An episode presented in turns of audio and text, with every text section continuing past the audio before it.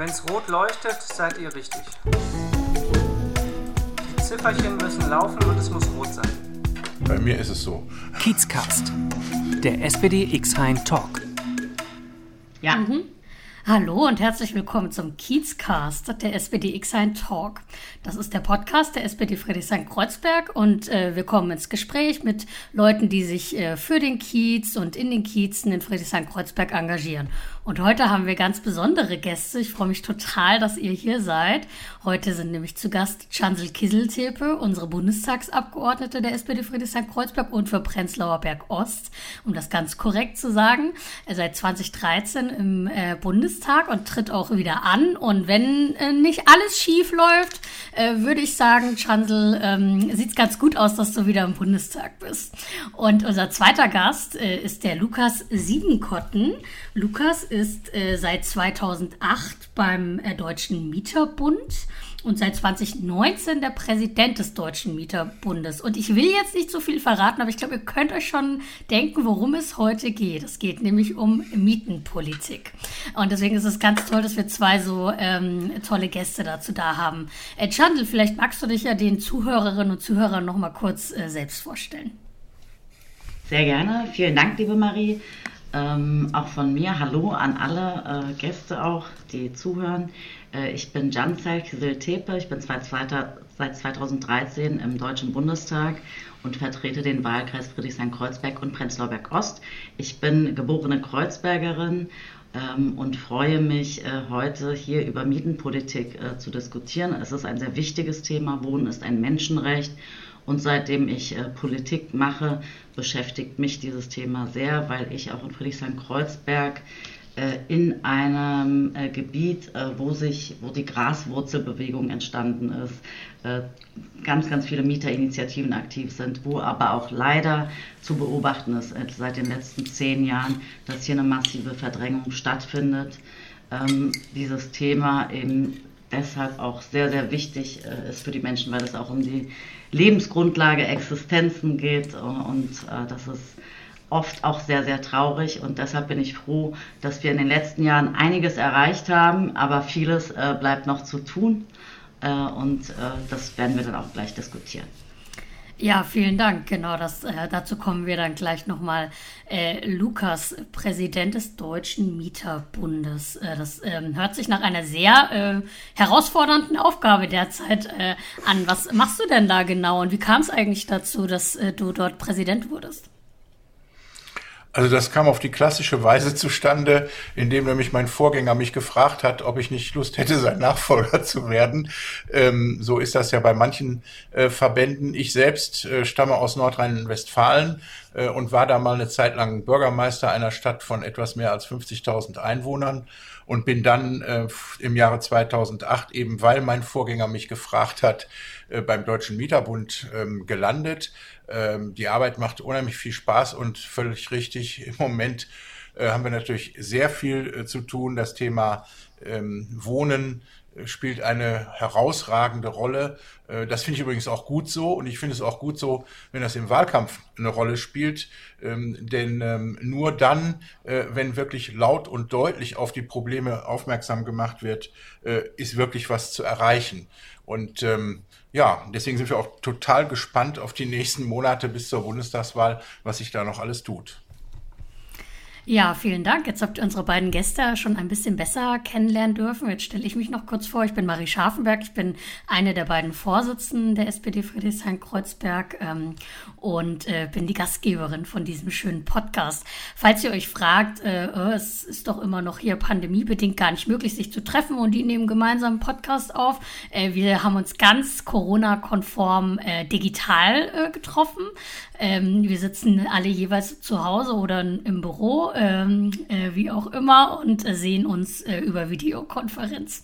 Äh, das nochmal kurz zur Klarstellung. Genau, dann lass uns doch mal direkt in das Thema einsteigen.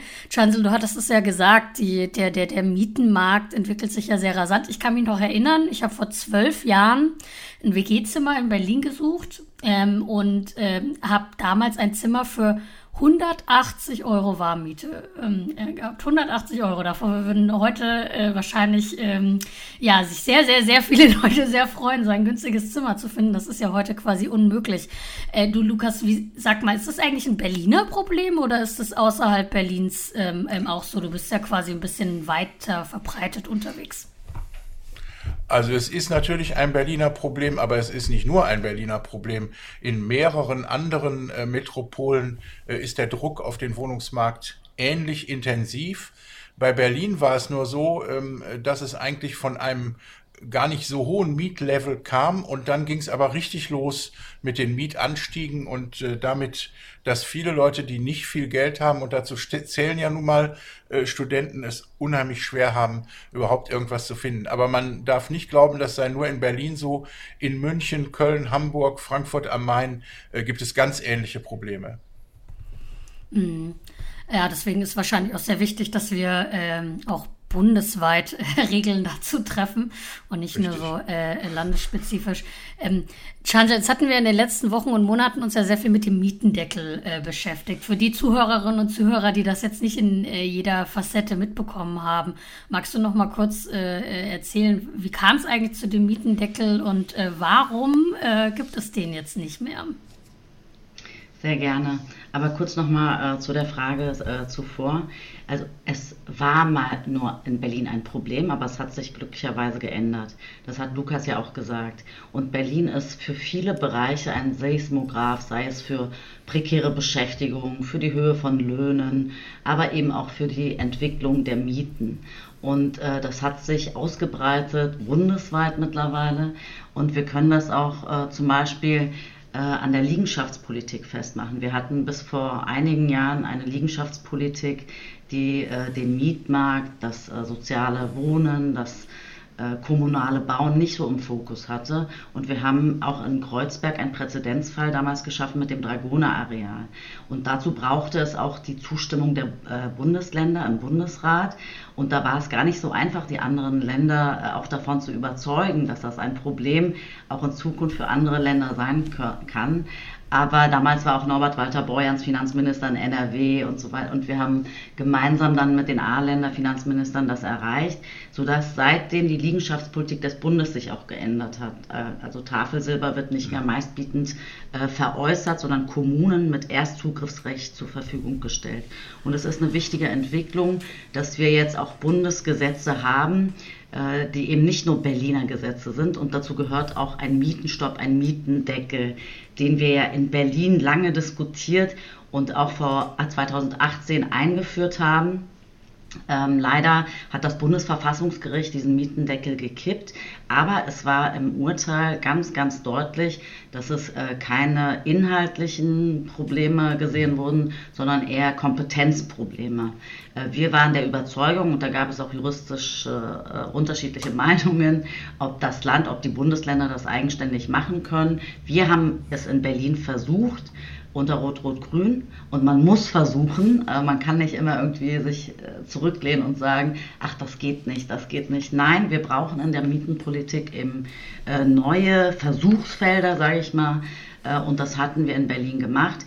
Ähm, die Entscheidung ist jetzt, der Bund hat die Kompetenz und als SPD Bundes-SPD und jetzt auch im Wahljahr fordern wir auch ein Mietenmoratorium auf Bundesebene und das ist auch der richtige Ansatz. Ja, danke, Chansel. Lukas, so viel darf ich vielleicht verraten. Du bist ja äh, Jurist, wenn ich das äh, richtig hm. gelesen habe. Ne?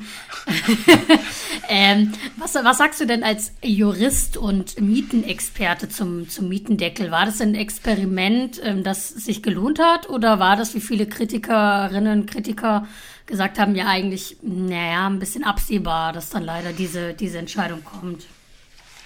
Also jeder, der behauptet, er hätte vorher genau gewusst, wie das ausgeht, äh, der äh, an dessen Wahrhaftigkeit zweifle ich. Also ähm, es gab unterschiedliche Auffassungen dazu, das hat Chancel völlig richtig gesagt. Und äh, im Bundesverfassungsgericht war es halt so, dass die einer bestimmten Auffassung zuneigten. Ich gebe zu, das war wohl einstimmig, das heißt, die waren sich einig, aber sie haben, und das hat Chancel ja auch schon gesagt, sie haben definitiv sich nicht mit der Frage beschäftigt, ob das ein äh, unzulässiger Eingriff in die Eigentumsfreiheit sei, also Artikel 14 des Grundgesetzes berührt sei, sondern sie haben sich ausschließlich mit der Frage beschäftigt, darf ein Bundesland sowas machen? Nur mit der Frage, und die haben sie mit Nein beantwortet äh, und haben gesagt, das darf ein Bundesland nicht. Es gab eine Vorläufergeschichte, sowas ähnliches, da ging es um einen Mietenstopp, der landesweit gemacht werden sollte in Bayern.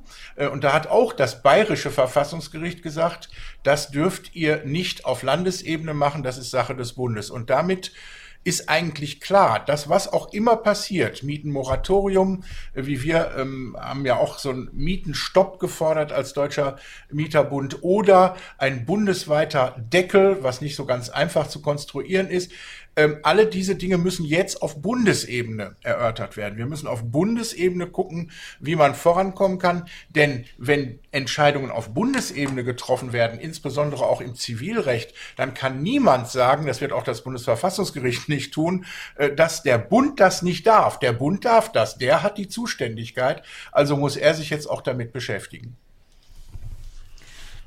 Super, äh, das hört sich gut an. Nehmen wir, ja. Chancel, ne? Das, äh, wir sind da auf jeden Fall dabei. Die Bundes-SPD hat das ja jetzt auch im Wahlprogramm stehen. Das heißt ein bisschen sperrig Mietenmoratorium, aber ist im Prinzip geht in, in die ähnliche Richtung. Ähm, und äh, Chancel, was, was meinst du denn? Sieht das gut aus, dass wir das nach der äh, Wahl äh, umgesetzt bekommen? Ähm, genau, das hängt natürlich von den politischen Mehrheiten ab. Mit der Union wird das leider nichts äh, mit einem Mietenstopp, denke ich. Deshalb muss, müssen wir klar und deutlich kommunizieren, wofür wir stehen. Wir machen das ja auch in der Vergangenheit und wir wissen ja auch, dass beim Berliner Mietendeckel gerade äh, die CDU, es war äh, mit Herrn Lutschak aus Tempelhof-Schöneberg, der diese Initiative, diese Verfassungsbeschwerde ja äh, initiiert hat und Unterschriften im Bundestag gesammelt hat, etc. Also die werden das nicht machen. Wir brauchen andere politische Mehrheiten in diesem Land, wenn wir eine fortschrittliche Politik auch äh, für die Mieterinnen und Mieter wollen. Ähm, Lukas, jetzt gibt es ja in Berlin die Initiative, ähm, vielleicht können wir nochmal ähm, über Alternativen sprechen zum, zum, zum Mietendeckel, quasi wie Mieterinnen und Mieter besser geschützt werden kann. Jetzt gibt es ja in Berlin die Initiative Deutsche Wohnen enteignen. Ähm, glaubst du, das äh, wäre äh, ein geeignetes Mittel, große Wohnungsunternehmen ähm, äh, ja, zu enteignen oder zu rekommunalisieren, äh, wie man das auch immer nennen mag? Ähm, ist das geeignet? Äh, reicht das aus? Was meinst du dazu? Also erstmal würde ich ganz klar sagen, es ist zulässig äh, und ähm, das Grundgesetz äh, sieht das vor, dass man äh, Vergesellschaftungen oder Enteignungen vornehmen kann. Sie passieren übrigens äh, überall ständig, zum Beispiel wenn äh, irgendwelche Parkplätze ausgebaut werden sollen, überhaupt bei Flächen für den Verkehr, äh, da gibt es ständig Enteignungen, da ist das was völlig Normales. Ähm, hier ist es, wie gesagt, auch zulässig und möglich. Das Ganze hat allerdings einen Pferdefuß, da muss man auch sich drüber im Klaren sein. Äh, und das ist der, dass auch im Grundgesetz steht, dass man dann eine Entschädigung zahlen muss. Wie hoch diese Entschädigung ist, darüber streiten sich wieder intelligente und weniger intelligente Juristen. Ähm, aber im Endergebnis, das prophezei ich, wird diese Entscheidung wiederum das Bundesverfassungsgericht treffen als höchste mhm. Instanz. Denn bis dahin wird das irgendjemand treiben. Und das, was dann rauskommt, ähm, wie hoch das ist, wie viel Geld des Steuerzahlers das kostet, das wissen wir nicht vorher. Und das ist halt bei der ganzen Geschichte der Pferdefuß. Ähm, äh, denn äh, das Geld, was dafür ausgegeben wird, könnte natürlich an anderer Stelle rein theoretisch auch dafür verwendet werden, neuen bezahlbaren Wohnraum zu schaffen. Und das ist dann eine Abwägungsfrage. Ich betrachte das völlig unideologisch, sondern betrachte das eher nach dem Motto, was ist denn für Mieterinnen und Mieter die sinnvolle Lösung? Und das können wir heute tatsächlich noch nicht wirklich sagen. Schanzel, was meinst du? Ich habe mich grundsätzlich als Ultima Ratio äh, dafür ausgesprochen in der Vergangenheit und äh, bleibe auch dabei. Es haben sich ja auch die Gewerkschaften dieser Forderung angeschlossen. Das Mietenproblem ist kein kleines Problem, was eine kleine Gruppe betrifft. Wir haben in Berlin äh, wohnen 85 Prozent der Mieterinnen, äh, der Menschen zur Miete. Äh, und es ist ein Problem der Marktmacht. Wir sehen, äh, dass wir in Berlin äh, eben als Städte Wohnungsbau, kommunale Wohnungsbaugesellschaften und wenn man die Genossenschaft hinzuzieht, eben nicht die Marktmacht haben, obwohl da in den letzten Jahren einiges passiert ist aber die Privaten haben die Marktmacht. Und Deutsche Wohnen gehört eben mit 150.000 Wohnungen äh, in besonderem Maße dazu und hat sich auch in der Vergangenheit nicht sehr mieterfreundlich gezeigt. Deshalb kann ich sehr wohl nachvollziehen, dass dieser Frust, diese Verärgerung der Menschen auch äh, da ist. Und es ist eine politische Forderung, es ist eine Initiative, die aus meiner Sicht berechtigt ist. Das Grundgesetz, wenn das Grundgesetz das vorsieht, dann ist das auch legitim. Ähm, Entscheidend ist äh, dabei natürlich diese Kostenfrage, die wir ja auch innerparteilich diskutieren. Wir hatten ja auch eine tiefe äh, Diskussion äh, in unserer Partei und einen Parteitagsbeschluss dazu. Aber grundsätzlich äh, muss das möglich sein und es ist möglich und ähm, wie wir dann weiterverfahren. Wir haben ja dieses Jahr auch ähm, den, das Volksbegehren, es werden noch Unterschriften gesammelt, aber so wie es aussieht, äh, sind die erforderlichen Unterschriften schon fast komplett, ähm, sodass äh, man sagen muss, das ist auch eine Entscheidung äh, der Berlinerinnen und Berliner, äh, die das herbeiführt. Und äh, danach äh, muss man sich wie in der Vergangenheit auch damit befassen, gar keine Frage. Jetzt gibt es ja gerade ähm, die Diskussion um Vonovia und Deutsche Wohnen. Also äh, äh, Chandel, vielleicht magst du das nochmal ähm, sagen, wie da gerade die aktuelle Entwicklung ist für die, die das äh, nicht mitbekommen haben. Also ich finde es grundsätzlich wirklich gut, dass Menschen sich organisieren. Das zeigt sich in vielen Bereichen äh, aktuell, insbesondere auch bei den Mieterinnen und Mietern. Weil wenn man laut ist, sich organisiert, sich zusammentut, dann erreicht man auch viel. Und das haben wir in den vergangenen Jahren ja gesehen. Die ganze Bundesgesetzgebung äh, in den letzten drei, vier Jahren, äh, aber auch äh, auf Landesebene die Gesetzgebung die ist aus meiner Sicht auch ein Erfolg der Mieterinitiativen, ja, des Deutschen Mieterbundes, des Berliner Mietervereins und der Initiativen eben. Und deshalb ähm, macht es natürlich auch Druck auf die Investoren und die Unternehmen. Und äh, nicht umsonst äh, versucht man hier natürlich auch ähm, auf die Politik zuzugehen, weil man weiß, was einem droht praktisch. Die Fusion an sich, es war der dritte Versuch äh, von Bonovia, ähm, die Deutsche Wohnen zu übernehmen. Äh, also das winkt keine Politik durch, das winkt ein Regierender nicht durch. Ja, ihr dürft fusionieren oder nicht, nein, sondern das ist der Markt. Wenn beide bereit sind, das wollen, dann wird auch diese Fusion stattfinden. Die andere Geschichte ist die politische Geschichte, dass Vonovia jetzt natürlich auf die Politik zugeht. Das haben sie in Frankfurt am Main, äh, Frankfurt am Main genau gemacht und in Berlin jetzt auch äh, gemacht, weil sie natürlich ähm, befürchten, was auf sie zukommen könnte. Äh, und ähm, das ist schon mal ein, das ist begrüßenswert, dass sie jetzt äh, diese Angebote machen. Die hätten auch viel früher kommen können, auch von der Deutschen Wohnen kommen können, weil ich glaube, auch die Unternehmen tragen eine gesamtgesellschaftliche Verantwortung für den Zusammenhalt, äh, für den sozialen Frieden. Und dass das bisher nicht passiert ist, äh, war ein Riesenfehler. Und dann äh, werden wir mal schauen. Die Verhandlungen äh, zu diesen Angeboten werden jetzt geführt. Äh, plötzlich äh, ist auch die Bereitschaft da, Wohnungsbestände zu verkaufen, was in der Vergangenheit ja auch nicht äh, da war. Und ganz klar ist, dass das Land nicht Spekulationspreise bezahlen kann. und da werden jetzt insbesondere die Verhandlungen geführt. Aber für mich bedeutet das jetzt nicht, dass die machen und tun können dann, was sie wollen, sondern sie müssen sich auch an die ähm, Ziele, die wir uns setzen, halten.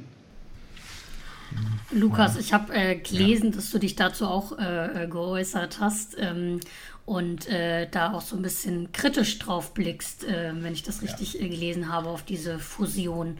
Ähm, was sagst du denn dazu? Also erstmal muss man natürlich ähm, aus Sicht von Mieterinnen und Mietern sagen, ähm, es ist mir grundsätzlich gleich, ähm, ob der Vermieter äh, ein Kleinvermieter ist, der nur zwei Wohnungen vermietet, oder ob es ein großer ist, der 500.000 Wohnungen vermietet. Entscheidend ist, wie geht er mit den Mieterinnen und Mietern um? Äh, was mhm. macht er äh, im Bereich von Nebenkosten und so weiter? Das ist für mich zunächst mal entscheidend. Insofern ist mir zunächst mal auch wurscht, ob die 350.000 Wohnungen haben oder 500.000 Wohnungen. Das ist dann auch nur, hätte ich bald gesagt, ich hoffe, das wird nicht falsch verstanden, ein marginaler Unterschied. Ähm, das, ähm, was uns äh, stört, ist die äh, Politik der Vonovia ist ja eindeutig die, zuzukaufen, immer weiter zuzukaufen. Das ist die Strategie von Herrn Buch, dem Chef äh, der Vonovia. Sie haben in Schweden zugekauft, in Österreich zugekauft, äh, in Deutschland jetzt äh, zum wiederholten Male. Sie sind bereits der größte Wohnungskonzern ähm, Europas und wollen immer noch größer werden, weil sie sich davon versprechen, dass sie im Ergebnis noch größere Gewinne machen können und ihren Investoren noch mehr Geld in die Scheuer bringen. Ähm, das ähm, betrachten wir unter anderem auch deshalb sehr kritisch, weil das eben nicht damit verbunden ist, dass man große Bauaktivitäten entwickelt. Also dass man sagt, wir wollen jetzt zusätzlichen bezahlbaren Wohnraum schaffen, sondern äh, es wird einfach gekauft. Es entsteht also kein zusätzlicher bezahlbarer Wohnraum, sondern der bisher vorhandene bleibt allenfalls bestehen, wird aber im Zweifel dann auch relativ schnell teurer. Das ist etwas, was uns überhaupt nicht passt. Wir brauchen Unternehmen, die Wohnungen errichten, die bezahlbaren Wohnraum schaffen. Und das äh, tun die sicherlich nicht. Und im Übrigen ist Herr Buch natürlich ein propagandistischer Meister. Das ist keine Frage. Er hat also Dinge verkündet, äh, die man jetzt großartigerweise mache, die zum Teil so im Gesetz stehen. Die müssen es also sowieso machen, ist gar kein Zugeständnis. Aber das ist offenbar, offenbar Firmenstrategie. Und letzte Bemerkung dazu. Dass 20.000 Wohnungen in die öffentliche Hand überführt werden sollen, ist natürlich grundsätzlich total gut. Davon halten wir eine Menge. Aber ich möchte gerne mal wissen, welche 20.000 sind das eigentlich? Sind das asbestverseuchte Wohnungen oder was weiß ich auch immer? Die werden bestimmt nicht die besten Wohnungen für einen günstigen Preis abstoßen wollen. Und ähm, meine Erfahrung ist die, dass solche Unternehmen besser verhandeln können als Beamte in irgendwelchen Verwaltungen. Und deswegen hoffe ich, dass Berlin nicht über den Tisch gezogen wird. Da bin ich, das ist ganz wichtig. Genau, äh, äh, wenn ich nochmal ergänzen darf, Marie, ein ganz wichtiger Punkt, wir wissen noch nicht genau, welche Bestände es sind. Wir wissen nur regional Thermometersiedlung und Falkenhagener Feld und Cottbusser Tor, ne? aber die genauen Bestände kennen wir nicht. Äh, wir müssen gucken, dass wir in den Verhandlungen auch äh, dafür Sorge tragen, ähm, dass das genau transparent geklärt äh, wird. Aber aus meiner Sicht müssen wir auch einfordern, wir hatten ja, äh, Vonovia hat, als der Mietendeckel gekippt wurde, gesagt, sie verzichten darauf, die Mieten nachzufordern. Das hatte die Deutsche Wohnen ja nicht gemacht. Richtig. Und da gibt es auch nochmal Verhandlungsbedarf in diesem Bereich, denke ich. Da sollte auch die Berliner Politik das auf die Agenda setzen. Ähm, und der zweite Punkt, der mich auch beschäftigt ist, ist, weil ich auch in der ähm, oder befürworte eine Mietergewerkschaft, ein Mieterstreikrecht. Äh, in anderen skandinavischen Ländern zum Beispiel verhandeln äh, die Mietervereine die Mieten äh, mit den äh, Wohnungsbaugesellschaften. Und da müssen, haben wir noch ähm, Diskursbedarf, sage ich mal. Aber dass wir in diesem Punkt äh, Fusion Vonovia, ähm, Deutsche Wohnen auch mal ins Spiel bringen, äh, dass die Mieterschaft auch einen Sitz in den Entscheidungsgremien äh, dieses fusionierten Unternehmens haben. Ähm, und mit diesen zwei Punkten in die Verhandlungen zu gehen, fände ich ähm, den richtigen Ansatz. Wir hatten in der letzten äh, Folge des SPD-Podcasts hatten wir einen äh, Gast, Thomas Giebel, der ähm, auch für uns für die Bezirksverordnetenversammlung kandidiert. Und den habe ich gefragt, du Thomas, hast du denn eigentlich eine Frage an, an die nächsten Gäste des äh, Podcasts? Und der äh, bat mich, euch mal zu fragen, ob es denn nicht auch möglich wäre, wenn das jetzt nicht klappen sollte mit äh, Deutsche Wohnen enteignen, ähm, dass äh, man im Wohnungsunternehmen quasi dazu zwingt, ähm, nur in genossenschaftlicher Form aktiv zu sein. Also dass quasi dann auch die Mieterinnen und Mieter dann da selbst äh, Mitspracherecht für die Unternehmensentwicklung haben frage ich doch jetzt mal direkt äh, äh, unseren Juristen, wenn wir schon einen Juristen in der Runde haben. Äh, Lukas, was äh, äh meinst du, geht das äh, oder wie ginge das oder ist das ganz schwierig? Also ich sehe keinen Weg wenn ich ganz ehrlich bin, wie man ähm, ein Unternehmen dazu zwingen kann, sich in eine Genossenschaft umzuwandeln. Ich wüsste nicht, wie das öffentlich-rechtlich beziehungsweise überhaupt rechtlich hinzukriegen ähm, wäre. Ähm, die, äh, es ist natürlich positiv, dass es Genossenschaften gibt. Ich bin auch ein Fan davon, neue Genossenschaften äh, zu gründen. Und das ist natürlich für die Mieterinnen und Mieter auch deshalb spannend, weil sie ja dann oft eben selber Genossen äh, sind und äh, damit die Genossenschaft ihnen auch mitgehört. Das ist ja total spannender äh, Ansatz und guter Ansatz. Aber ich glaube nicht, dass es möglich ist, ähm, Unternehmen praktisch zwangsweise umzuwandeln äh, in eine Genossenschaft. Das muss schon dann von Ihnen selbst kommen, dass Sie sowas machen wollen. Natürlich kann sich ein Unternehmen von einer Rechtsform in eine andere umwandeln, aber eine Genossenschaft ist was vollkommen anderes als eine Aktiengesellschaft. Genau, es ist ja auch eine Aktiengesellschaft, das heißt, man hat die Anteilseigner bei Vonovia und Deutsche Wohnen ist ja so, Ja. die haben äh, skandinavische Fonds als Anteilseigner, die ja jetzt auch diese Fusion äh, bestätigen müssen. Also man müsste, äh, um das in Genossenschaftsanteile umzuwidmen, also gesetzlich geht das natürlich nicht. Ne? Also ähm, äh, lange Rede, kurzer Sinn, es ist eigentlich nicht möglich. Was wir aber äh, ab Herbst 21 jetzt beschlossen haben auf Bundesebene, auch mit dem Baulandmobilisierungsgesetz, ist, dass wir den Kauf von Anteilen, Genossenschaftsanteilen und die Gründung von Genossenschaften äh, staatlich fördern. In Berlin gibt es da auch Fördermaßnahmen, was die Genossenschaften angeht. Und die Genossenschaften sind als Bündnispartner, sage ich mal, sehr, sehr wichtig. Und gemeinsam kommen wir ja mittlerweile in Berlin auf gut 25 Prozent Anteil öffentliche äh, Wohnungen und Genossenschaftswohnungen. Und äh, es ist natürlich auch ein Anliegen, dass die Genossenschaften hier mehr Anteile haben. Auch äh, jetzt im Zuge der Fusion sind auch äh, zwei Hausprojekte, nee, sogar drei Hausprojekte auf mich zugekommen äh, mit dem Wunsch, äh, hier genossenschaftlich auch mit berücksichtigt zu werden äh, Ja. bei den 20.000 Wohnungen in Berlin. Also das muss auch auf den Verhandlungstisch dann, äh, weil man sich das, denke ich, ganz gut dann auch äh, zwischen Genossenschaften und äh, Kommunen und Land aufteilen kann.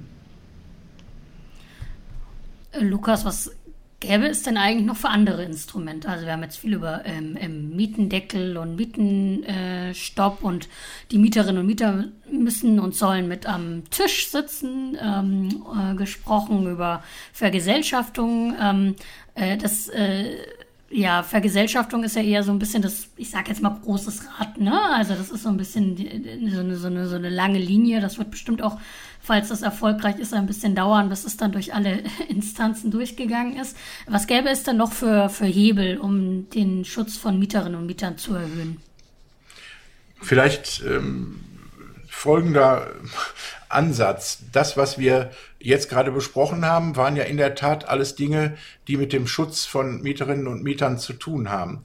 Warum diskutieren wir das so intensiv? Weil es nicht genug bezahlbaren Wohnraum gibt. Das ist der eigentliche Hintergrund. Gäbe es den nämlich, würden wir es auch nicht mit derartigen Mietsteigerungen und Ähnlichem zu tun haben, wie das zurzeit der Fall ist. Das heißt, wir müssen ganz kräftig den Fokus darauf richten, mehr bezahlbaren Wohnraum zu bekommen. Und das geht auf zweierlei Weise. Erstens natürlich, indem man ihn schlicht baut. Das muss aber subventioniert passieren, sonst ist er hinterher nicht bezahlbar, wenn man das ausschließlich dem freien Markt äh, überlässt. Und zweitens natürlich, indem man, und da ist jetzt diese ganze mietrechtliche Geschichte von großer Bedeutung, indem man ähm, in der Zeit, in der man nicht genug bezahlbaren Wohnraum hat, dafür sorgt, äh, dass wenigstens der, der noch da ist, nicht auch noch immer teurer wird. Und das sind so Sachen wie Mietenmoratorium oder ähnliches, äh, die dringend angestrebt werden müssen. Für uns ist das als Mieterbund die absolute Hauptsache in diesem Jahr, ähm, äh, den Mietenstopp oder man kann es auch Moratorium nennen, ähm, äh, durchzusetzen für eine bestimmte Zeit. Wir sagen ja sechs Jahre und wir hoffen, dass in der Zwischenzeit genügend Wohnraum geschaffen worden ist. Aber lass mich ein Beispiel nennen. Sozialwohnungen, also Wohnungen, die ich nur mit einem Wohnberechtigungsschein bewohnen ähm, äh, darf. Ähm, und darauf haben in Berlin meines Wissens mehr als 40 Prozent der Bevölkerung ähm, einen Anspruch. Solche Sozialwohnungen gibt es immer weniger. Äh, und das hängt damit zusammen, dass die Sozialwohnungen ähm, äh, immer gebaut worden sind, äh, mit entsprechenden Zuschussmitteln natürlich und einer Bindung von 20 oder 30 Jahren. Wenn ich also in den 80er Jahren des vergangenen Jahrhunderts Sozialwohnungen gebaut habe, lief die Bindung in den 10er Jahren dieses Jahrhunderts aus. Und ab dann war zwar nicht die Wohnung weg, aber sie unterliegt dem freien Markt und ist damit natürlich nicht mehr so günstig wie eine Sozialwohnung. Ähm, und wir bräuchten eigentlich 100.000 neue Sozialwohnungen in Deutschland pro Jahr. Tatsächlich kriegen wir etwa 25.000 bis 26.000. Das ist ein eklatantes Missverhältnis und da muss unbedingt äh, was getan werden. Meines Erachtens auch in Berlin. Genau, ähm, das ist ja auch immer die Forderung der äh, Mietervereine, äh, was ich auch berechtigt finde, was ich auch nicht verstehe, ehrlich gesagt, dass Wohnungen nicht mehr aus der Sozialbindung fallen können. Mhm. Aber auch hier hatten wir eine Entscheidung in Niedersachsen, dass man eben nicht unbefristet äh, die Wohnungen sozial binden kann. Also das ist auch nochmal so eine Einschränkung. Äh, ich weiß selber auch nicht, wie wir da rauskommen mhm. können. Aber äh, grundsätzlich wäre, ja, wäre es ja gut, wenn wir das dauerhaft binden könnten. Aber offenbar ist das leider rechtlich nicht möglich. Also unser Vorschlag als Mieterbund wäre der, äh, hinzugehen und äh, wieder einen gemeinnützigen Wohnungssektor einzuführen, den es seit 1990 ja leider nicht mehr gibt. Und im Rahmen dieses gemeinnützigen Wohnungssektors äh, dann auch das Thema unendliche Bindung von Sozialwohnungen anzupacken. Wir können uns vorstellen, dass das in diesem Rahmen und in diesem Zusammenhang hinzukriegen wäre. Lukas, kannst du noch mal erklären, was das ist, der gemeinnützige ja, Wohnungssektor? Ja, also es gab bis zum Jahre 1990 äh, in äh, Deutschland eine ganze Reihe von Gesellschaften, die gemeinnützig waren und äh, mit Wohnungsbau und Wohnungsverwaltung zu tun hatten ähm, gemeinnützig äh, bedeutet, äh, dass man ähm, bestimmte Regeln einhalten muss, best bestimmte Gewinne nicht überschreiten muss und so weiter. Dafür ist man auf der anderen Seite steuerlich begünstigt. Und äh, diese Gemeinnützigkeit, die es ja auch ganz ander, auf anderen Feldern gibt, wie zum Beispiel bei Vereinen oder so, die sich kulturell oder sportlich betätigen, diese, Gemein, äh, diese Gemeinnützigkeit wurde im Jahre 1990 ähm, abgeschafft, weil irgendwelche schlauen Leute damals gesagt haben, Deutschland ist gebaut, wir brauchen das nicht mehr. Äh, und ähm, äh, das äh, wird ja jetzt wieder diskutiert, ob man eine solche, einen solchen gemeinnützigen Sektor nicht wieder einführen könnte. Das heißt nicht, alles umzuwandeln, sondern zum Beispiel Teile von Unternehmen in die Gemeinnützigkeit zu überführen. Und da könnten dann auch Wohnungen angesiedelt sein, äh, die nicht nur mit einer temporären Sozialbindung ähm, ausgestattet sind. Ah ja, spannend. Man, ich lerne richtig viel dazu äh, heute bei diesem Podcast. Äh, das äh, kannte ich tatsächlich noch gar nicht. Äh, Chandel, was glaubst du denn, was gäbe es denn noch für, für, für Hebel, um einen besseren äh, MieterInnen-Schutz äh, zu bekommen? Ähm, ich möchte äh, sehr gerne auch an unser Baulandmobilisierungsgesetz hier nochmal erinnern, das wir vor zwei Wochen beschlossen haben. Das, da sind zwei Punkte drin, für die wir äh, als Berliner SPD auch lange gekämpft haben und die Mieterinitiativen äh, das auch gefordert haben. Äh, das ist zum einen äh, der Umwandlungsschutz. Das ist ein Riesenproblem, auch in Berlin, Friedrichshain-Kreuzberg. Wohnungen werden umgewandelt, Mieterinnen und Mieter nach einer bestimmten Übergangszeit eben verdrängt. Das soll deutlich erschwert werden. Wir ermächtigen die Länder, die Länder müssen das jetzt im Detail umsetzen, aber wir ermächtigen die Länder, hier Maßnahmen zu ergreifen, äh, um das äh, nicht mehr so möglich zu machen. Und äh, für Berlin ist da eine ganz, ganz gute Grundlage, um grundsätzlich Umwandlungen von äh, Miet- in Eigentumswohnungen auch für die Zukunft zu fast auszuschließen, sage ich mal. Der zweite Punkt ist das äh, preislimitierte Vorkaufsrecht. Das Vorkaufsrecht ist ja ein sehr unscharfes Schwert, sage ich mal, so wie es jetzt ausgestaltet ist. Und äh, weil ähm, beim Vorkauf der Kommune der spekulative Marktpreis dann gezahlt werden muss. Und viele Mieterinitiativen sagen oftmals auch, äh, Im konkreten Einzelfall ist das dann immer alles sehr traurig und so weiter. Ne? Aber allgemein wird darüber auch diskutiert, ähm, ob die Kommune das dann machen soll, weil dadurch werden die Preise ja noch mehr getrieben, nach oben getrieben etc. Und äh, das soll sich jetzt äh, mit dem preislimitierten Vorkaufsrecht ändern. Das ist auch Beschlusslage. Ähm, und jetzt muss nur ein gutachterlicher, was heißt nur, aber ein gutachterlicher Verkehrswert gezahlt werden und eben nicht mehr der äh, spekulative äh, Wert. Und das ist auch eine neue Sache, die müssen wir auch nochmal erproben in Berlin, aber das sind zwei äh, grundsätzliche Sachen. Ansonsten, woran wir noch arbeiten, ist der Mietenstopp auf Bundesebene, das hatte ich vorhin auch schon erwähnt, aber auch die Entfristung und Schärfung der Mietpreisbremse. Das haben wir mit der Union leider nicht. Ähm, verschärfen können, sage ich mal, aber wir haben es entfristet. Das ist auch gut bis 2000, Ende 2025 und wir brauchen auch eine Mietpreisbremse nachgeschärft dauerhaft. Äh, das äh, wollen wir in Zukunft erreichen. Und der dritte Punkt ist, den ich noch erwähnen äh, wollte, dass wir eine Grundlage auf Bundesebene dafür schaffen, dass wir überall qualifizierte Mietspiegel haben. Mhm. Das ist nochmal sehr, sehr wichtig, ähm, auch für Berlin. Vielleicht ähm, kann ich da noch mal eins ähm, ergänzen.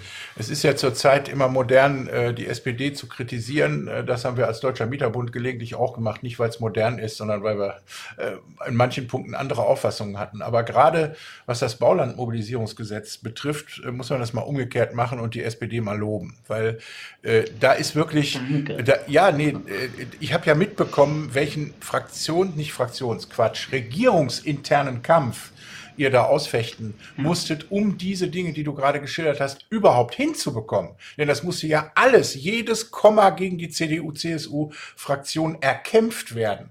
Und man hat der SPD ja ab und zu vorgeworfen, äh, dass sie äh, zwar interessante Vorstellungen hätte, sie aber in der Koalition nicht durchsetzen würde. Und das ist hier definitiv anders gewesen. Da wurde wirklich gekämpft äh, bis zum letzten Punkt und dabei ist ein Kompromiss rausgekommen, den man verkaufen kann, wo man wirklich sagen kann, jawohl, das ist ein Schritt in die richtige Richtung. Und ich denke, die zuständigen Baustadträte in Berlin werden das auch ähnlich sehen, beziehungsweise ich weiß sogar, dass sie das ähm, ähnlich sehen. Also das darf man einfach auch mal loben lobend äh, erwähnen an so einer Stelle.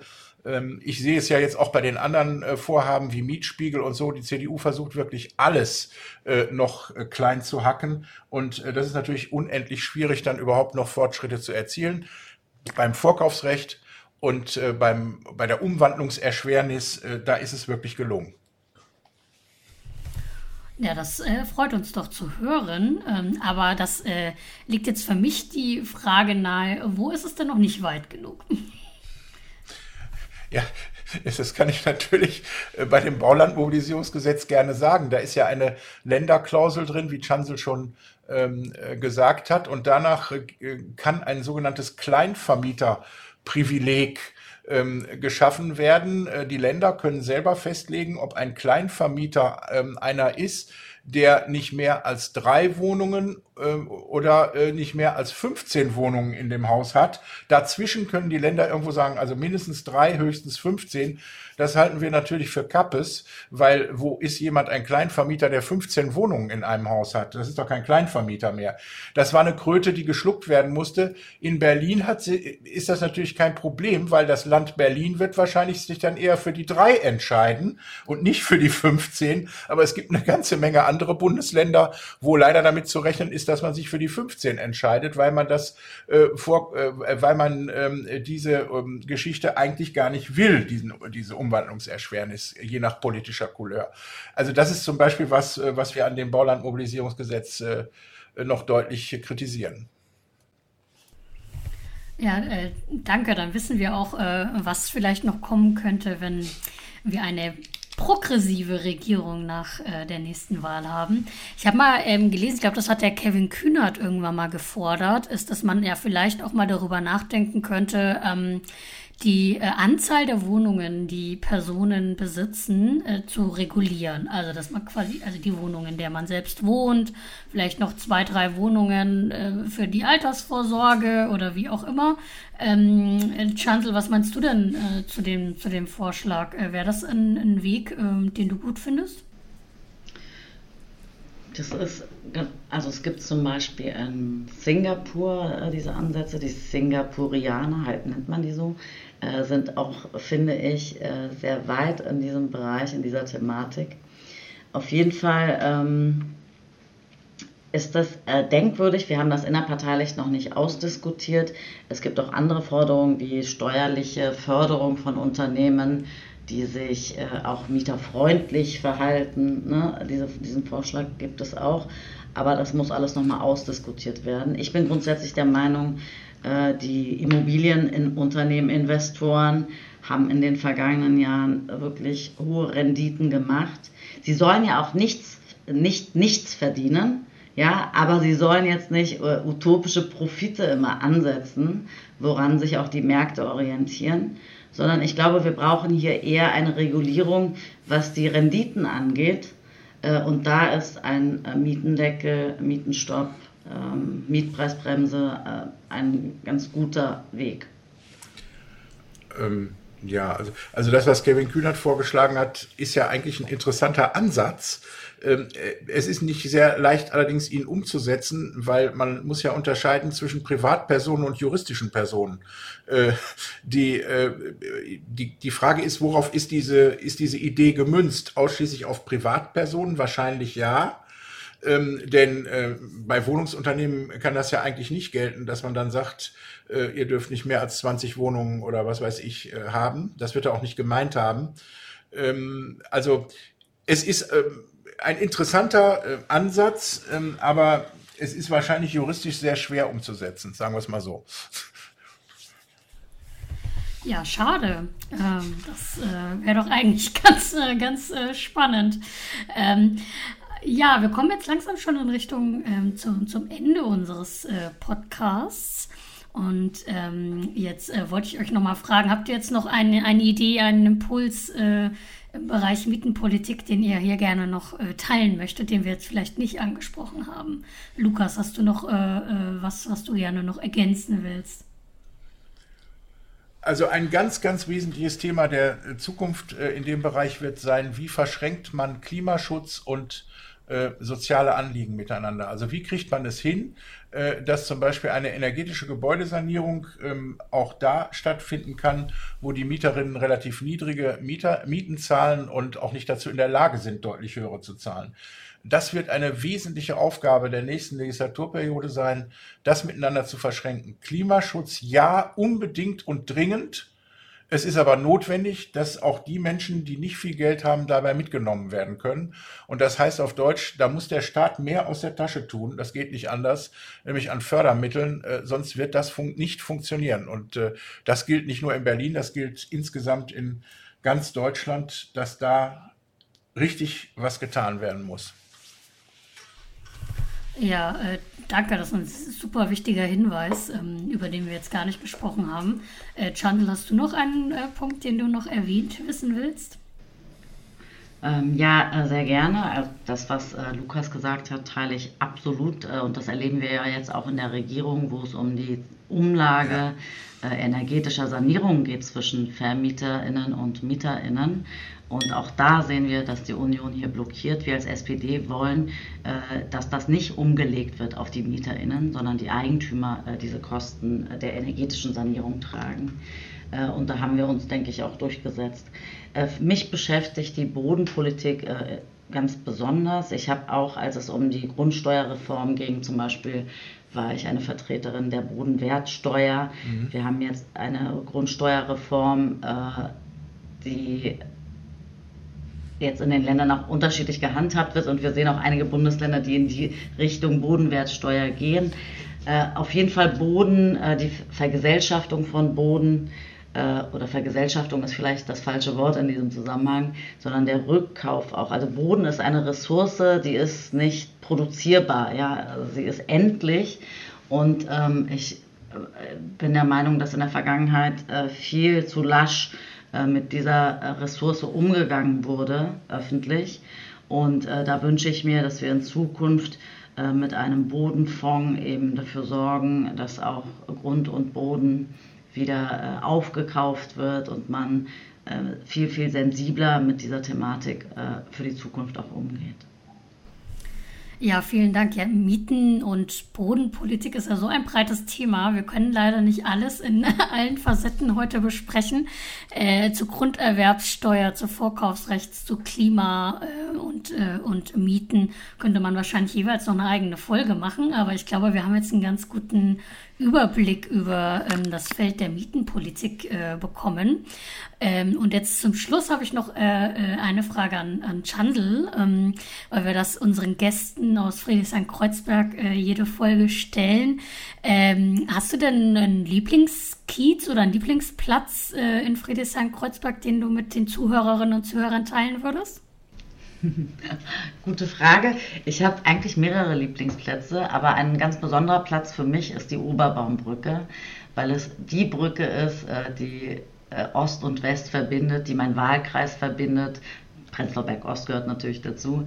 Äh, aber ich habe als Kind bewusst den Mauerfall erlebt und ich habe auch gewohnt an der Oberbaumbrücke in der Falkensteinstraße. Ich bin da geboren und aufgewachsen und habe erlebt, wie diese Brücke geöffnet wurde und wie die Menschen rübergeströmt sind. Äh, und das war eine ganz besondere Zeit. Und deshalb verbinde ich mit der Oberbaumbrücke, das ist übrigens aus meiner Sicht die schönste Brücke Deutschlands, äh, sehr, sehr viel. Ja, die Oberbaumbrücke. Sehr schöner Ort. Ein schönes äh, Wahrzeichen von Friedrichshain-Kreuzberg. Wunderbar, vielen, vielen Dank, äh, ihr beiden, dass ihr euch die Zeit genommen habt, hier uns einen kleinen Überblick über die mietenpolitische Lage in, in Deutschland und Berlin zu geben und was äh, getan werden kann und was noch nicht äh, genug äh, äh, getan wird. Und ähm, also ich habe auf jeden Fall jetzt einen sehr guten Überblick und ich danke dir insbesondere, Lukas, dass äh, du auch äh, zu Gast äh, warst heute. Natürlich ja, hat Spaß gemacht. ja, vielen Dank. Und da wünsche ich euch noch einen schönen Tag. Wir haben uns nämlich danke. morgens getroffen und ähm, schönen Tag und ein schönes Wochenende euch beiden. Tschüss. Vielen Tschüss. Dank. Tschüss. Das war Kiezcast der SPD X-Hein Talk.